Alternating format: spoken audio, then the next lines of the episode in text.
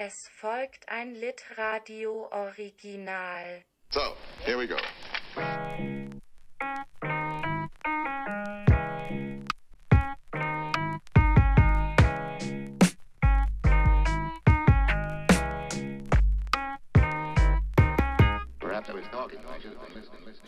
Hallo und herzlich willkommen zu Folge 29 von Komm Schatz, wir lesen ein Buch. Hallo Guido, hallo Tore, schön, dass ihr da seid. Hallo Max. Hallo Max. Und jetzt möchte ich natürlich gar nicht lange fackeln, sondern direkt das Wort an dich geben, Guido, dir den ganzen Raum geben und äh, die, die Gelegenheit einräumen, über Seite 1342 zu sprechen. Der Schädel wurde endlich ausgebuddelt. Was hast du zu sagen zu diesem Ereignis? It happened.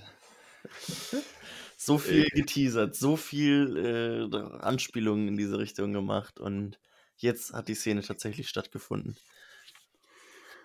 Ja, und das Schöne ist ja eigentlich das, was davor, direkt davor passiert. Ne? Der, der Geist leckt die Stirn von Don Gately ab. Mhm. Ähm, das muss man sich echt mal, also ich weiß nicht, dass diese Stelle, die muss man, glaube ich, dreimal lesen. Ich würde würd am liebsten eigentlich mit euch jetzt diese, diese Stelle so, äh, so ein bisschen Close Reading machen und einfach so Stück für Stück auch ein bisschen was vorlesen und dann darüber sprechen. Lass uns das doch äh, machen. Ich habe sonst auch noch ein paar andere Fragen vorbereitet, aber wir können auf jeden Fall auch erstmal das machen. Wir haben so wenig Close Reading gemacht. Ich finde das eigentlich eine schöne Idee. Und wenn du sagst, du hast da Lust drauf, dann äh, finde ich, sollten wir das auf jeden Fall machen. Finde ich auch gut. Äh, du musst es nur wirklich auch vorlesen, weil ich bin gerade ähm, im, im Studio hier und ich habe hier keine Ausgabe dabei. Ach Deshalb, ähm, so. Bin ich darauf ein bisschen angewiesen, dass ihr, dass ihr schön vorlest. Okay, also wir befinden uns ähm, ja bei Don Gately im, im Krankenhaus. Äh, er hat Fieberträume ähm, und das schon eine ganze Weile eigentlich. Und ähm, seit der 1341 dann, also eigentlich schon ziemlich am, am Ende des Abschnittes, den wir für heute gelesen haben, ähm, heißt es dann, äh, also den Abschnitt, ich denke, da könnte man gut einsetzen, kleine Entreakte von Fieberträumen unterbrechen die Erinnerungen und den quasi Wachzustand. Er träumt, er fährt nach Norden in einem Bus von derselben Farbe wie dessen eigene Abgase, kommt immer wieder an denselben ausgeraubten Häuschen und wogenden Meeresflächen vorbei und weint. Der Traum hört überhaupt nicht auf. Es gibt keine Lösung oder Ankunft und er weint und schwitzt, während er da liegt und feststeckt. Gately kommt ruckartig zu sich, als eine spitze, raue Zunge auf der Stirn fühlt. Ein bisschen wie die tastende Zunge von Nimitz, dem Schmusekätzchen vom MP, als der noch sein Kätzchen hatte vor der rätselhaften Zeit, als das Kätzchen verschwand und der Müllschlucker tagelang nicht funktionierte und der MP mit seinem Notizbuch verkatert am Küchentisch saß und den blonden Kopf in die Hände stützte, mehrere Tage lang einfach nur da saß und Gatelys Mom kreidebleich durchs Haus schlich und der Küchenspüle tagelang nicht nahe kam und ins Bad rannte, als Gately sie schließlich fragte, was mit dem Müllschlucker los wäre und wo Nimitz abgeblieben wäre.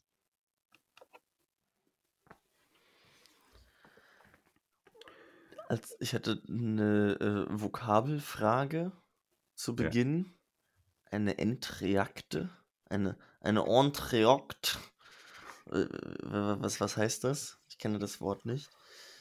Ähm, ich kann es mir auch nur jetzt so, so herleiten. Also genau wie du eben schon so unwillkürlich äh, Französisch irgendwie angesetzt hast. Aber ähm, äh, Schübe, ich nehme mal an, dass, damit einfach äh, Schübe äh, gemeint sind. Also äh, etwas, was eintritt. Ne? Also ein Mhm. Ent Entreakt. Mhm. Äh, aber es ist jetzt auch ähm, irgendwas aus meinen Hirnwindung, Hirnwindungen gekramt. Ich habe keine Ahnung sonst darüber hinaus. Okay, ich würde das äh, nehmen wir, nehmen wir so wie es ist. Ich möchte irgendwie nicht so viel im Podcast rumgoogeln. Ich habe das Gefühl, wenn wir anfangen, hier Fact-Checking zu betreiben, dann begeben wir uns ganz schnell auf dünnes Eis und da muss man vorsichtig sein. Ich glaube, dann bricht der ganze Podcast ohnehin zusammen. Also, Wir dürfen Weil- keinen Fuß ins journalistische Terrain setzen. bei Schulz und Böhmermann heißt es dann immer, also Böhmermann hat immer diesen Spruch drauf, jetzt äh, hier googelt der Chef noch selbst. Ähm, das, das ist ja so Standard. Ähm, ich glaube, das findet vermutlich in vielen Podcasts statt. Ähm, aber ich Bei glaube, uns nicht. Wir sind Nee. da, wir sind lieber ein, paar, lieber ein paar steile Meinungen als äh, zu viel Fakten. Ja, also ähm, ich finde das unerhört. Also wie, wie eben auf diese bizarre Empfindung, eine spitze, raue Zunge auf der Stirn zu fühlen, dann diese Erinnerung an die an Niemitz, das Kätzchen, äh, das im Müllschlucker ähm, verschwindet, ähm, folgt. Man muss ja vielleicht dazu sagen, Müllschlucker in den USA heißt irgendwie, ähm, was, was es halt auch heute noch viel gibt, früher glaube ich noch sehr viel verbreiteter, dass in der Küche im, äh, im Abfluss ein, äh, ein zerkleinerer äh, integriert ist. Also die, die Abflüsse sind deutlich größer, als, als ähm, das bei uns so in Küchenspülen der Fall ist. Und dann wirft man da einfach was rein, so Gemüse und sowas, und dann macht das so irgendwie und äh, es Mhm. wird alles klein gehäckselt und weggeschluckt. Ähm, ja, gut zu wissen an der Stelle. ähm, ich habe mich da gefragt, ähm, oder ich frage euch, was glaubt ihr? Ähm, war das ein, das Verschwinden von Niemitz, war das ein unglücklicher Zufall, wie er so häufig vorkommt in Unendlicher Spaß? War das ähm, ein Wutanfall des MP ähm, oder eine geheime Racheaktion von entweder Don Gately oder der Mutter gegenüber dem MP? Oder ist das eigentlich komplett egal? Ich glaube schon, dass die Mutter, das Gately's Mom, Niemitz auf dem Gewissen hat, oder nicht? Das war mein erster Impuls auch dabei. Und dann Aber frage ich mich, was heißt das für diesen. Versehen, genau, oder war es ein, Mhm. ein böswilliger Akt der Eifersucht? Hat der MP seinem Kätzchen mehr Aufmerksamkeit geschenkt als ihr? Hat die Katze die Wodkaflasche umgestoßen und den letzten guten Tropfen verschüttet?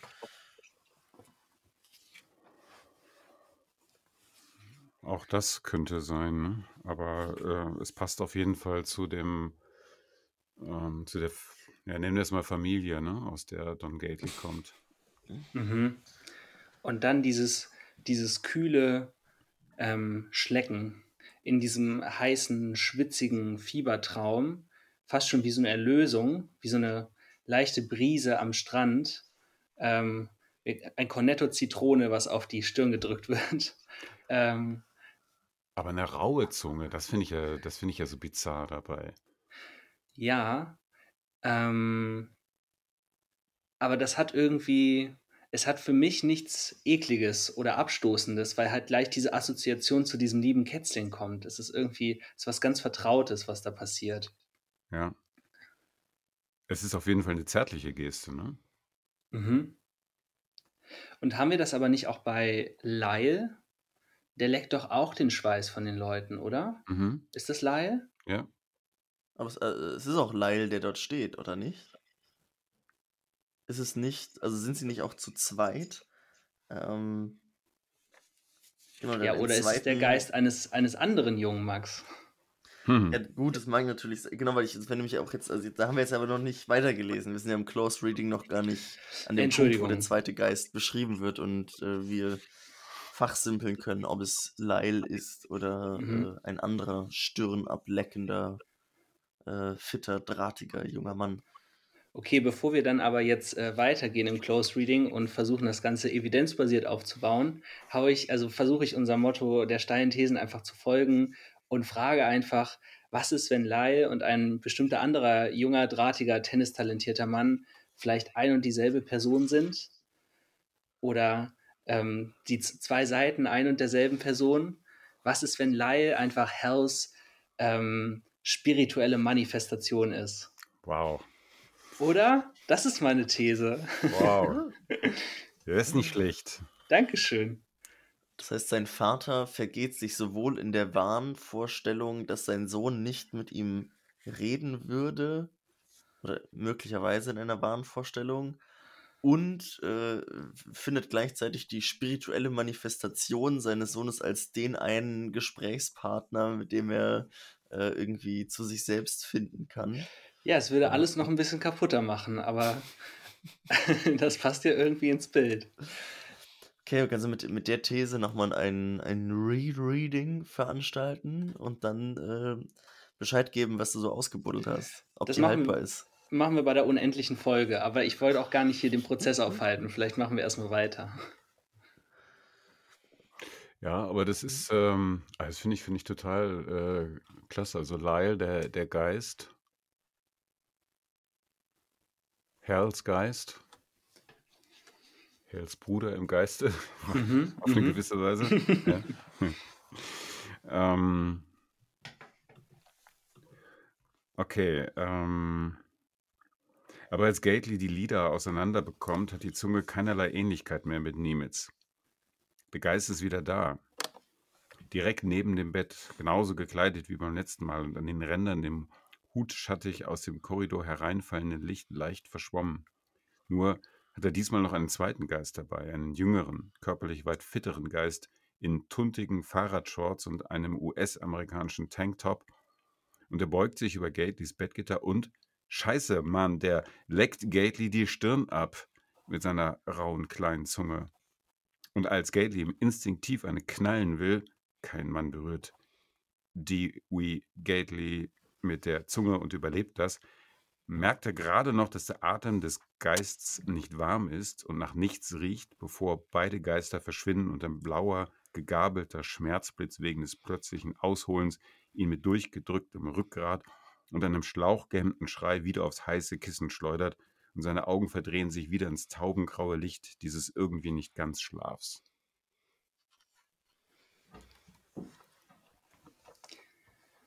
Ja, mit der Jetzt. Stelle weiß ich dann schon wieder weniger anzufangen. ähm, da, also da wird ja dieses, äh, das Vertraute, was, was man im ersten Abschnitt irgendwie noch sehen konnte, mit diesem Kätzchen, wird dann auf einmal umkodiert und ähm, durch Gatelys äh, homophobe Brille betrachtet. Ähm, da schon wieder die Frage, wer spricht mit welcher Sprache, aber also wa- was, was passiert da genau? Warum diese Fahrradshorts? Es wirkt ja auch ein bisschen, also ich finde in dem Fall die, der Geist, der potenziell, äh, potenziell Lyles Geist, äh, ist so, wirkt so ein bisschen wie die Personifikation des Mannes, der äh, Gately am stärksten schocken würde, irgendwie in seinem, in seinem ganzen Mhm. Auftreten. Also den, die Person, zu der Gately am stärksten in Konfrontation gehen würde in dieser Begegnung. Oder was heißt am allerstärksten? Aber es ist schon, also es ist ein krasser Gegenentwurf zu, zu Gately, der da irgendwie auftritt und ihm mit dieser Zärtlichkeit begegnet. Und ich finde irgendwie schön, dass so, also sag ich mal, auch diese Brille von Gately, wie du sie gerade genannt hast, sich so ein bisschen selbst entlarvt ähm, und eben das Gefühl, das Gately anfangs beschreibt, eben eigentlich so eine, so eine Vertrautheit hat und also das, was passiert auf einer Empfindungsebene, eigentlich gar nicht als unangenehm wahrgenommen wird, sondern eben dann erst die, die Deutung mhm. in den Kategorien später, wenn er realisiert, was, was Ja. eigentlich in Anführungszeichen passiert. Also die, die Berührung an sich ist etwas, ähm, was, ihm, was ihn tröstet in diesem Moment, was er, was er positiv besetzt. Und ähm, sobald er die Augen öffnet, ist irgendwie das, was ihm am meisten Angst machen kann, nicht vier kanadische Haudegen, die ihn irgendwie mit einer Schrotflinte äh, äh, Flinte die Schulter wegschießen, sondern eine männliche Berührung, äh, die ihm in seiner Maskulinität und ähm, heteronormativen Männlichkeit irgendwie sowas von aus den Socken haut, äh, dass er damit gar nicht umzugehen weiß. Seine Ausgeliefertheit, in der er sich die ganze Zeit befindet, erreicht quasi neue Höhenflüge. Ist ja auch das erste Mal, dass er in seiner Aus sich aktiv versucht, physisch äh, gegen seine Ausgeliefertheit zur Wehr zu setzen. Finde ich Mhm. eigentlich auch ganz lustig. Ähm,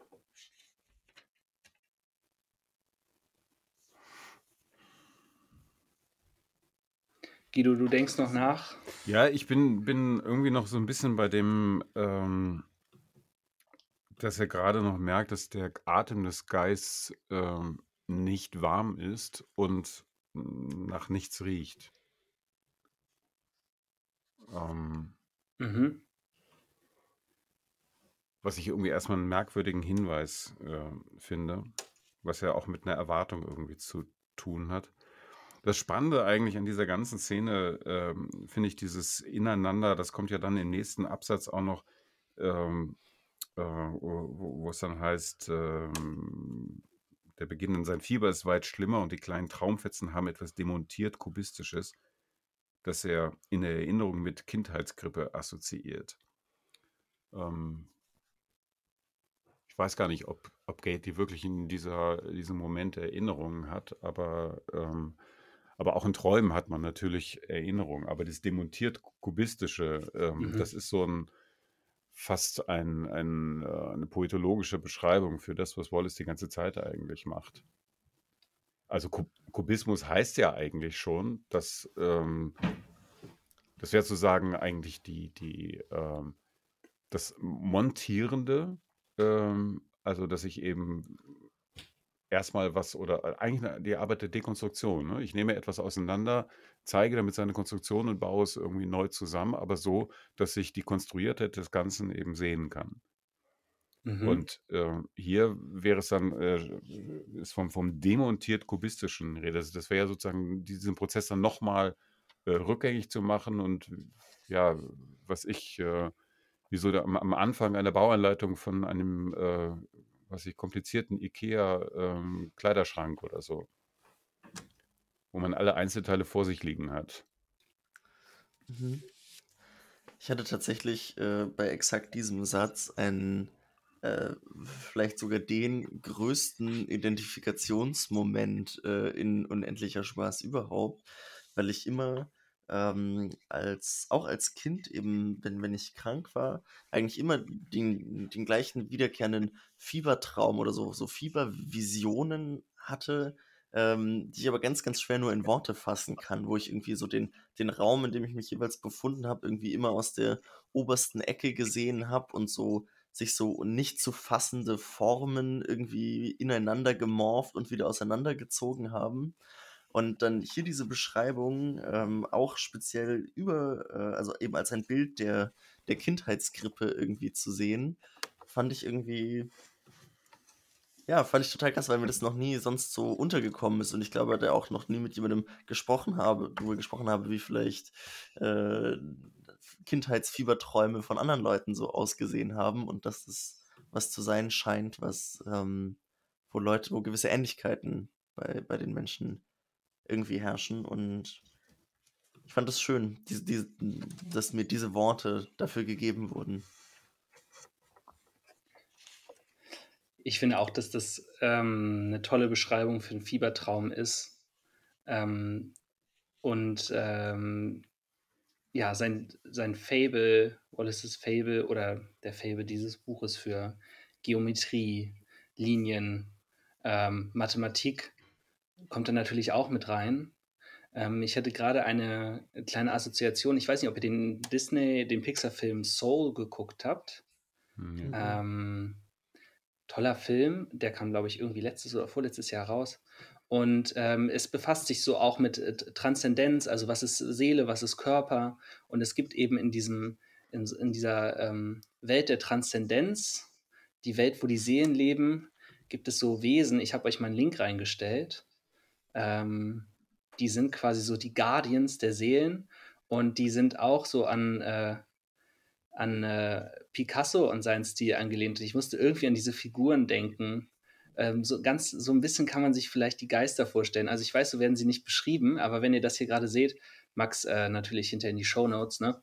Ähm, äh, ich fand das irgendwie, ähm, ja, vielleicht, vielleicht ist da auch ein bisschen Wallace mit drin. Ja. Er träumt, er schaut in den Spiegel, sieht nichts und versucht, den Spiegel mit dem Ärmel blank zu putzen. Ein Traum besteht nur aus der Farbe Blau, zu strahlend wie das Blau eines Swimmingpools. Immer wieder steigt ihm ein unangenehmer Geruch aus der Kehle auf. Der, der Atem des Geistes äh, riecht nach nichts, aber ein Geruch aus seiner eigenen Kehle. Oder er steckt in einer Tüte, die er gleichzeitig hält. Besucher huschen rein und raus, aber nie Ferocious Francis oder Joel van D. Er träumt von Menschen in seinem Zimmer, aber er ist nicht unter ihnen. Ja, und dann, dann, dann kommt das halt. Also Ich, ich bin mir gar nicht so sicher, ob das wirklich die Auflösung ist oder ob das nicht eigentlich das Rätsel ist, was, äh, was gegeben wird. Uff, äh, Mit dem Ausgraben des Schädels. So. Also das ist ja die, die eigentlich, die Stelle, wo, wo, wo Hal und Gately eben zusammengeführt werden. Ne? Ich finde es schwierig, also weil ich natürlich direkt anfange, so mit Kategorien zu hantieren, so was ist ähm, intradiegetisch wahr, was ist nicht wahr und so weiter und so fort. Und es wird ja an sich sehr klar auch als, als Traum gelabelt, was hier passiert. Mhm. Äh, gleichzeitig ist es nicht klar gelabelt, dass es nicht doch stattgefunden haben könnte und er nur davon wieder träumt. Also Gately träumt ja die ganze Zeit auch von und über Ereignisse, die tatsächlich stattgefunden haben. Ähm, ist es, ja, begegnen sie sich wirklich, begegnen sie sich nur in einer spirituellen Welt? Ist es etwas, was auch in der, in Anführungszeichen, echten Welt stattgefunden hat? Wie wie ist diese, diese Stelle zu, zu deuten? Ist sie Vielleicht müssen wir überhaupt zu sie einmal? Ja. vielleicht müssen wir sie einmal auch noch vorlesen, aber äh, es ist genau das, was du sagst. Ne? Es beginnt damit, er träumt. Also es wird ja nicht nur als gelabelt sozusagen als Traum, sondern so, das, das, äh, das macht jetzt erstmal den Unterschied. Er träumt, er ist mit einem sehr traurigen Jungen zusammen. Ähm, da sind wir noch nicht sofort dabei, aber ich meine, jetzt haben wir die ganze Zeit schon drüber geredet äh, und ich habe überlegt, ja, Hal ist, ist ein sehr trauriger Junge. Ähm, diese Trauer von, von Hal, ähm, also wenn ich das sozusagen zurückblende und dann jetzt versuche so einzuordnen, ähm, warum ist Hal traurig? Wie traurig ist er eigentlich? Wann ist er genau traurig? Wie äußert sich das so? Dann ähm, fängt man, glaube ich, unwillkürlich an, so fast das ganze Buch, also überall da, wo Hal jedenfalls vorkommt, ähm, zusammen zu buchstabieren. Er ist traurig, aber er trauert nie, ne? Ja. Also Ja. es ist nie mal irgendwie, dass es so ein richtiges Gespräch über seinen Vater gibt oder dass wir irgendwas von der Beerdigung so wirklich erfahren, wenn ich mich richtig erinnere. Mhm. Aber findet ihr auch, dass zum, also dass im, sage ich mal, im letzten Drittel des Buchs oder so Hal anders gezeichnet wird oder nochmal, also trauriger gezeichnet wird, in seiner Trauer Ja, mehr ausgestellt, mehr dargestellt wird und dass daher eigentlich so eine, ja, wie du gerade auch beschrieben hast, so eine, so eine rückwirkende Deutung gibt und eigentlich man andere Passagen, die man, ja, wo man seine, seine Apathie vielleicht teilweise eher auch als eine, weiß ich nicht, Form der Vergeistigtheit oder, oder sonst was Gelesenheit oder auch eine, eine Abgeklärtheit da reingelesen hat. Und plötzlich, ja, keine Ahnung, steht da so ein einsamer 17-Jähriger vor einem mit einer völlig verkorksten Familie ähm, und irgendwie ziemlich schlimmen Erfahrungen, die er so gemacht hat. Und es ist irgendwie, ja, alles irgendwie sehr, sehr traurig und sehr einsam. Und da kommt ja jetzt eigentlich auch das, ähm, die, die Pointe sozusagen dieser Geschichte wäre ja eigentlich, dass äh, das, wie wir Hal am Anfang des Buches kennenlernen, wo er da mit den äh, Leuten äh, im, im Büro sitzt, die alle über ihn reden und ähm, sich dann, dann wundern, was, was mit ihm los ist, warum er nichts sagt und, und, und so. Ähm, und er dann irgendwann ja dann doch irgendwie aufbegehrt und erstmal irgendwie eigentlich anders erscheint, dass das alles erst danach passiert. Ne? Nach diesem ähm, Herr, der, den wir als ja doch deutlich trauriger wahrnehmen als am Anfang des Buches. So, aber in der Chronologie passiert das alles erst danach.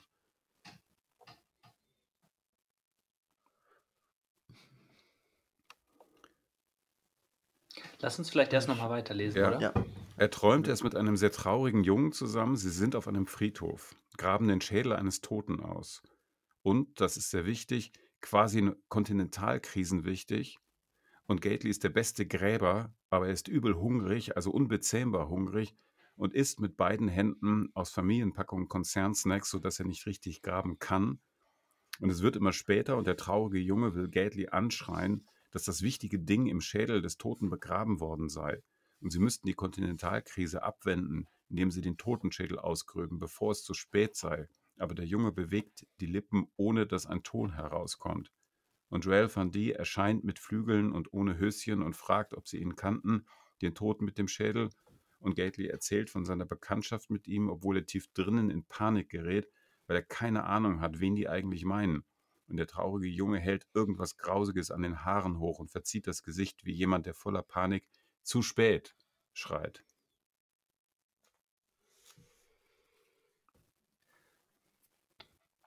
Ja, ganz kompliziert. Ähm, ganz, also erstmal wird, erstmal ist interessant, finde ich, dass dieser, mh, mm, dieser Ausgrabungsprozess wird nicht, sage ich jetzt mal, gekennzeichnet als ähm, Hal muss seinen Vater irgendwie ausbuddern. Also wir wissen ja auch nicht, ob es sein Vater ist. Wir wissen ja nicht mehr, ob es Hal ist. Aber wenn wir jetzt einfach mal von dieser Lesart ausgehen, dann ist das nicht, ich muss meinen Vater hier ausgraben, um irgendwie zu verarbeiten, was da passiert ist. Ich, äh, ich muss den nochmal sehen. Ich muss mit dem nochmal sprechen und den Hamlet-mäßig in der Hand halten ähm, und äh, über die großen... Ähm, großen Dinge nachdenken, sondern es ist wie, äh, weiß ich nicht, Mission Impossible. Ähm, in diesem Schädel ist etwas Nuklearsprengkopfmäßiges ähm, Schalter und den müssen wir irgendwie rausholen, um eine große Katastrophe zu verhindern. Ähm, was, was sagt das für euch? Ich bin, ähm, ich, bin, ich bin fieberhaft am Denken, deshalb beschreibe ich erstmal. Es ist, ist schwierig.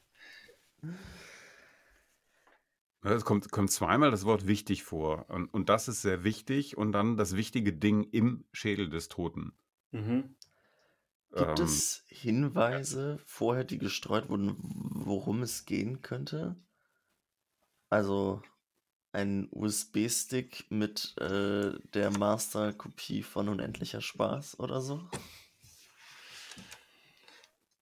Vielleicht, ja, vielleicht. Also wird es. Nee, es gibt vorher keine, keine Indizien, oder? Die darauf, auf diese Szene dann verweisen. Oder also mir werden jetzt zumindest keine bekannt, aber. Hm. Also ist das ein Rätsel, das sich theoretisch auch über das Buch lösen lassen könnte? Oder ist es einfach ein Rätsel, das uns auch als solches äh, erhalten bleiben will? Also ich erinnere mich zumindest an Nichts dergleichen. Gibt es in dem Buch eine andere Szene, die in der Gately und Hal gemeinsam auftreten? Mm, es wird einmal äh, relativ zu Anfang ähm, erwähnt, dass, äh, dass die beiden zusammen graben, ja. Stimmt, ja, da gibt es. Genau, ich glaube, auf Seite, Seite 27 war das, glaube ich. Warte mal, mal Boah, Guido, das ist jetzt sportlich, wenn das stimmt.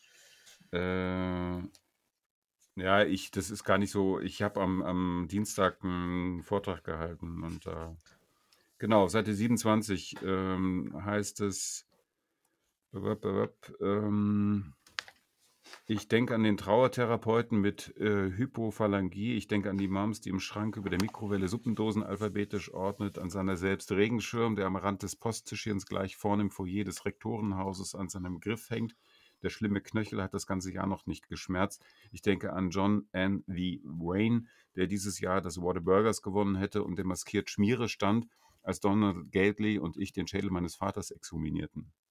Exhumierten, so. Tja, also wenn, wer ist die Frage, wem glauben wir jetzt? ähm, das ist ja dann zwischen Gately liegt im Krankenhaus und ähm, naja, auch äh, Hal liegt ja im Krankenhaus dann, nachdem er quasi diesen Zusammenbruch hatte bei der Prüfungskommission, ähm, erinnert er sich an einen Zeitpunkt, der irgendwo dazwischen liegen muss, wo das passiert sein könnte. Das heißt aber dann, dass Gately irgendwie die Zukunft sehen könnte oder eine Vision der Zukunft hätte. Oder es ist quasi passiert, bevor Gately ins Krankenhaus gekommen ist. Aber wir haben denn, aber wir haben nie von deren Begegnung dann erfahren. Und eigentlich, also so, soweit ich das zeitlich irgendwie überblicken kann, kann das eigentlich nicht wirklich passiert sein. Ähm, also wenn man, wenn man davon ausgehen kann, dass man äh, Hal glauben kann, dann hat, ähm, dann hat Gately vielleicht eine Vision, oder? in der Erzähllogik äh, In der und wenn man die. Chronologie ernst nimmt, wäre das so, ja. Ja. Genau. Ha. Ja, das macht es natürlich äh, noch mystischer. Ich finde, also ich meine, das ist ja, das ist ja schon eine krasse Szene. Also du meinst vorhin, oder glaube ich, ist das auch so, so, ein, so was Schlüsselmomenthaft oder ob es, ob es Rätsel oder Lösung ist. Mhm. Und also es ist ja wirklich die beiden am meisten, also die beiden Figuren, denen der meiste Raum in dieser Erzählung zugesprochen wird, die an sich sonst überhaupt nichts miteinander zu tun haben, außer dass sie irgendwie ein, sag ich mal, äh, ein, ein örtliches Umfeld irgendwie miteinander teilen. äh, Oder da zumindest Überschneidungen drin haben. Diese Stränge werden hier zusammengeführt und eigentlich ist es ja trotzdem, und diese Szene ist auch so mit so wahnsinnig viel aufgeladen und gleichzeitig ist es ja eine totale Nichtszene, in der eigentlich, also wir erfahren ja gar nichts. Es ist eigentlich nur dieses Bild, dieses sehr, sehr dramatische, krass aufgeladene Bild. Mhm. Ähm, und es ist aber, es, es wird eigentlich keine Geschichte mehr erzählt. Oder es ist zumindest, also offensichtlich ist man auch nur an diesem Bild und nicht an der Geschichte dahinter interessiert. Oder das ist, also sie wird uns zumindest nur so erzählt. Und das sind Joel, ja, ja. nee, sorry.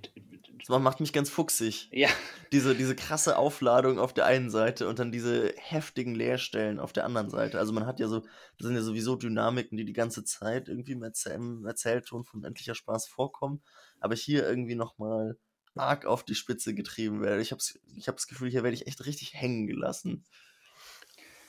Joel Ja, kommt auch, ne? Ganz kurz nur äh, mit, mit Flügeln, aber ohne Höschen. Wa- Warum auch immer, ob das immer noch sexuelle Fantasie ist oder ich weiß es nicht. Aber dann als, als, als also mit Flügeln, als Engel, ist hier der Engel der Geschichte. Was ist hier los? ähm, kommt der hier auch noch angeflattert und ähm, wir müssen uns über Zeitlichkeit Gedanken machen. Also ja, offensichtlich.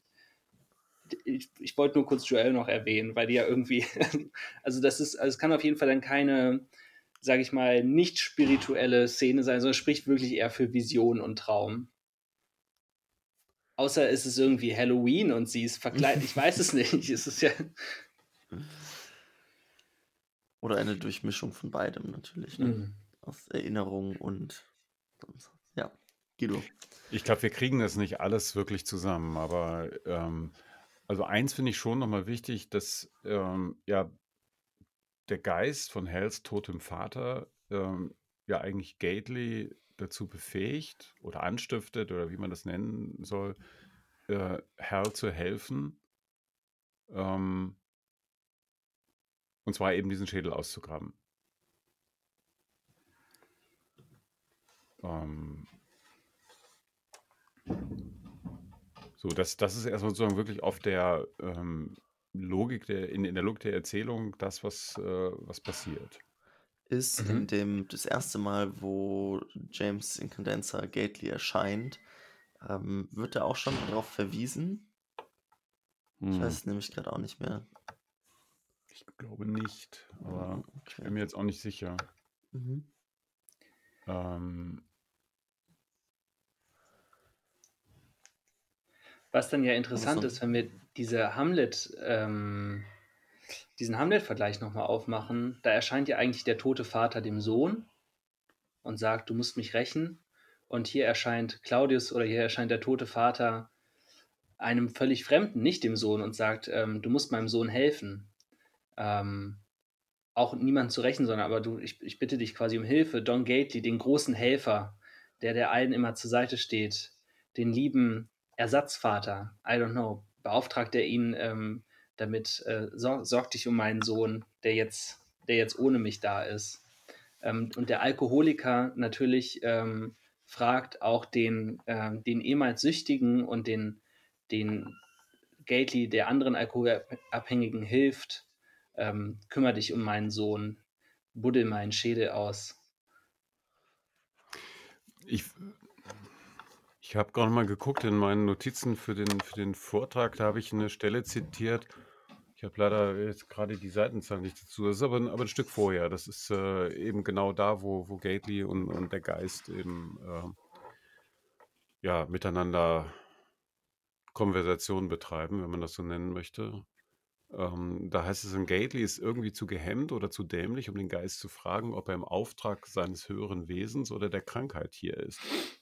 Statt also den Geist anzudenken, konzentriert er sich daher darauf, sich scheinbar insgeheim zu fragen, warum der Geist möglicherweise ganze Monate an Geistzeit darauf verwende, durch ein Krankenhauszimmer zu irrlichtern und demonstrative Pirouetten mit Schnulzierfotos und ausländischen Sprudeldosen an der Zimmerdecke eines Drogensüchtigen vorzuführen, den er noch nie gesehen hat. Ne? Statt einfach dahin zu quanten, wo sein angeblicher jüngster Sohn ist dort ein paar Geistmonate lang stillzuhalten und zu versuchen, mit dem Scheißsohn zu konnektieren.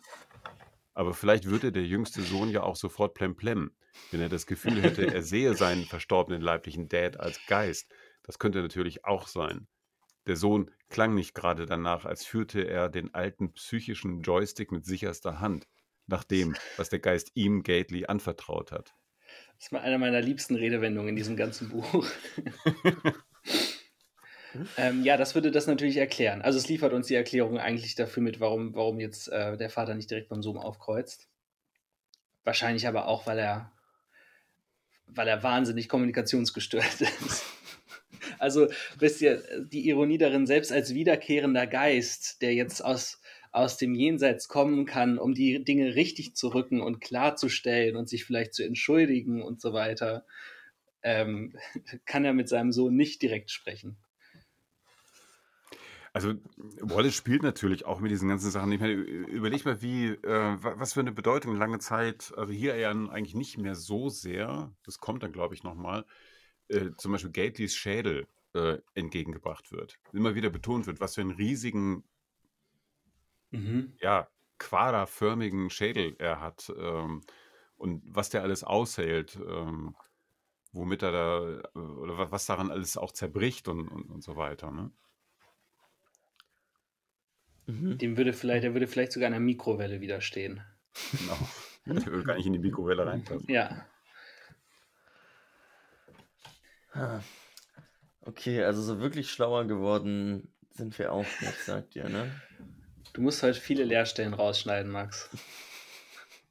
Aber wenn die doch dazugehören, dann, also, werden die, ist es nicht, Leerstellen müssen doch auch performt werden, oder nicht? Meinst, oder wird nur Dichte performt. Das macht ja Wallace schon die ganze Zeit. Das müssen wir nicht noch wir auch noch machen. Ja, vielleicht sollten wir dem eben ganz viele Leerstellen entgegensetzen. bitte nicht, bitte nicht um nochmal Leerstellen. Ruhe einkehren zu lassen. Ich kann nicht mehr.